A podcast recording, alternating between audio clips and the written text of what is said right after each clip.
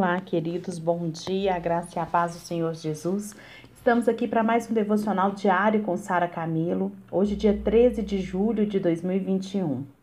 Ontem nós falamos, né? É, aliás, estamos falando nesses dias sobre o tema A quem nós servimos? A Deus ou a Mamon? E ontem nós falamos do que iniciaríamos esse devocional falando dos tipos de teologia que existem atualmente na igreja. Ontem nós falamos né, sobre a teologia da pobreza, que é abrir mão de tudo, abnegar de todo, toda riqueza material, de todo bem, de toda posse, né, em prol de uma vida espiritual livre. Hoje nós vamos falar da teologia da prosperidade. Então, o versículo que essa teologia se baseia está lá em Lucas 6,38, que diz: Deem e lhe será dado. Uma boa medida, calcada, sacudida e transbordante será dada a vocês, pois a medida que usarem também será usada para medir vocês. O ponto, o ponto de vista dos teólogos da prosperidade, queridos, é que a prosperidade é uma recompensa para os justos. Eles consideram as posses uma bênção de Deus. Né? Nesse texto aqui, é, que eu acabei de ler, de Lucas 6,38, é, é o texto que eles se baseiam, que eles se apoiam para justificar que a teologia da prosperidade é correta. E então seguem o princípio da semeadura e da colheita. Eles ensinam que a gente tem uma necessidade, que se a gente tem uma necessidade, a gente deve semear e Deus vai nos suprir em abundância. O seu conceito de prosperidade é que são os donos daquilo que eles possuem. Aquilo que eles possuem, Deus que deu para eles, é deles. Para eles, a, po a pobreza não é a vontade de Deus, ao contrário, trata-se de uma maldição. Eles são muito preocupados com o dinheiro e têm uma vida direcionada para quê? Para conseguir dinheiro. A gente deve ser um canal de bênção de Deus e semear na vida dos outros. Se a gente puder escolher, o melhor é ser rico do que ser pobre. Claro que é. E eles acreditam que se eles semearem, certamente eles vão colher uma medida muito maior. Então, a teologia da prosperidade é isso. Ela se baseia em que eu sou justo, eu recebo a bênção. Se eu não estou recebendo a bênção, eu estou em pecado, tem alguma coisa errada na minha vida. A teologia da prosperidade, ela se baseia numa relação de troca com Deus e ela existe, né, uma, é, tanto a, a, da pobreza, né, com a teologia da pobreza, com, quanto a da prosperidade, elas têm embasamento bíblicos, mas precisam ser analisados esses textos bíblicos de uma maneira é, é, ampla e não simplesmente voltado para a questão financeira. Outro tipo de teologia que existe é a teologia da, a teologia da mordomia. Essa aqui é um equilíbrio das duas visões, né, buscando o melhor das duas. É, o pastor Pedro Estrela fala, né, é, na sua apostila sobre maturidade, que a mordomia, é, o exemplo que ele dá é de uma estrada, em que de um extremo, de um lado dessa estrada, no extremo, está a teologia da pobreza, abrir mão de tudo para ser feliz, para ser espiritual. E do outro lado está a teologia da prosperidade. Eu preciso ser abençoado para comprovar que eu estou com Deus, que a minha vida está certa. E no meio disso tem a teologia da, da mordomia, que seria o equilíbrio dessas duas visões, tá? É, os mordomos, né, ou quem segue essa teologia da mordomia, eles veem a prosperidade como um privilégio de Deus. É, a base deles é a parábola dos talentos, que eu li né, ontem para vocês. Que o Senhor vai viajar, entrega os talentos para cada servo para que eles administrem e depois eles vão prestar contas a Deus certo?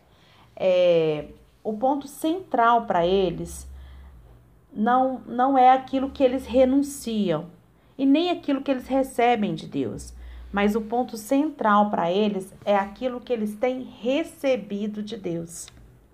Eles se veem como os mordomos de Deus e não se consideram donos daquilo que eles possuem.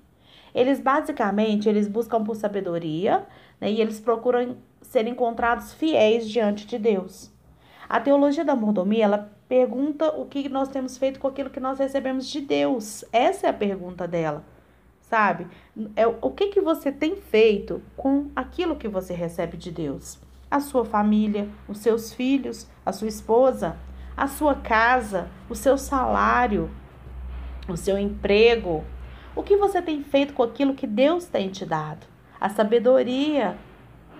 O primeiro princípio, né, que precisamos aprender como discípulos é que a gente tem um Senhor.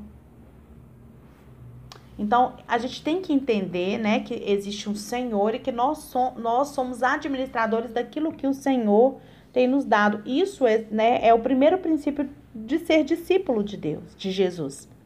Sem submissão, a gente nunca vai prosperar. Porque o conceito de prosperidade, ele não é só bênção financeira. O conceito de prosperidade é muito mais amplo. A Bíblia declara categoricamente que Deus é o dono de tudo. Lá em Salmo 24, 1 diz: Do Senhor é a terra e a sua plenitude, o mundo e aqueles que nela, nele habitam. Diz lá em Ageu 2,8, né? O Senhor diz: Minha é a prata, meu é o ouro, diz o Senhor dos Exércitos. E lá no Salmo 50, 10 diz: Porque me, meu é todo animal da selva e o gado sobre milhares de montanhas. Deus, ele é o criador de todas as coisas e mantém pelo seu poder e as mantém pelo seu poder. Se você reconhece Jesus como seu Senhor e Salvador, então você deve reconhecer que ele é o dono da sua vida, da sua casa, da sua família e dos seus bens. Concorda comigo? Tudo que a gente tem pertence a ele. Concorda? Nós prestaremos contas do Senhor daquilo que nós fizemos com o que é dele. Se a gente quiser ser cristão vencedor, gente, e discípulo genuíno de Jesus, a gente deve transferir a Deus a posse e domínio de tudo aquilo que está em nossas vidas. E quando nós temos a revelação de que Deus é o dono de tudo, então a gente vai reconhecer que ele tem o direito de fazer o que ele quiser com aquilo que ele tem nos dado. Certo? Lá em Jó 1:21, Jó diz, né? No saí do ventre da minha mãe e no voltarei. O Senhor deu, o Senhor levou, louvado seja o nome do Senhor.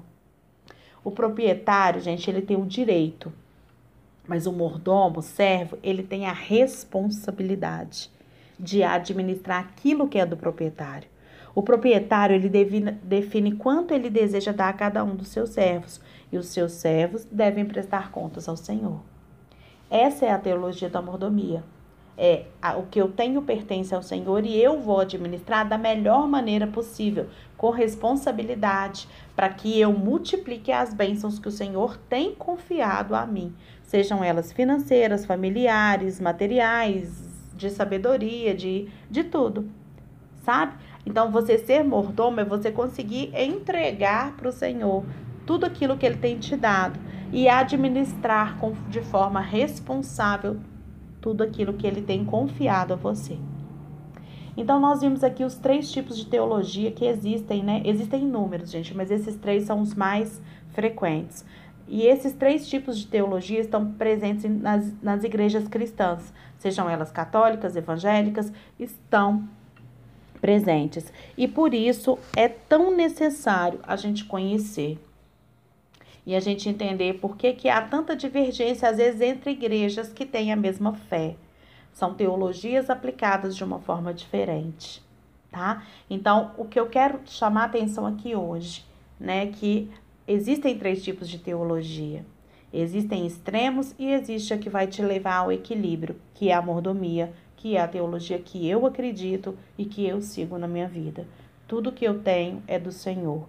E tudo que o Senhor me deu, ele tem o direito de tirar, se eu não administrar da forma, né, que responsável que ele espera que eu administre.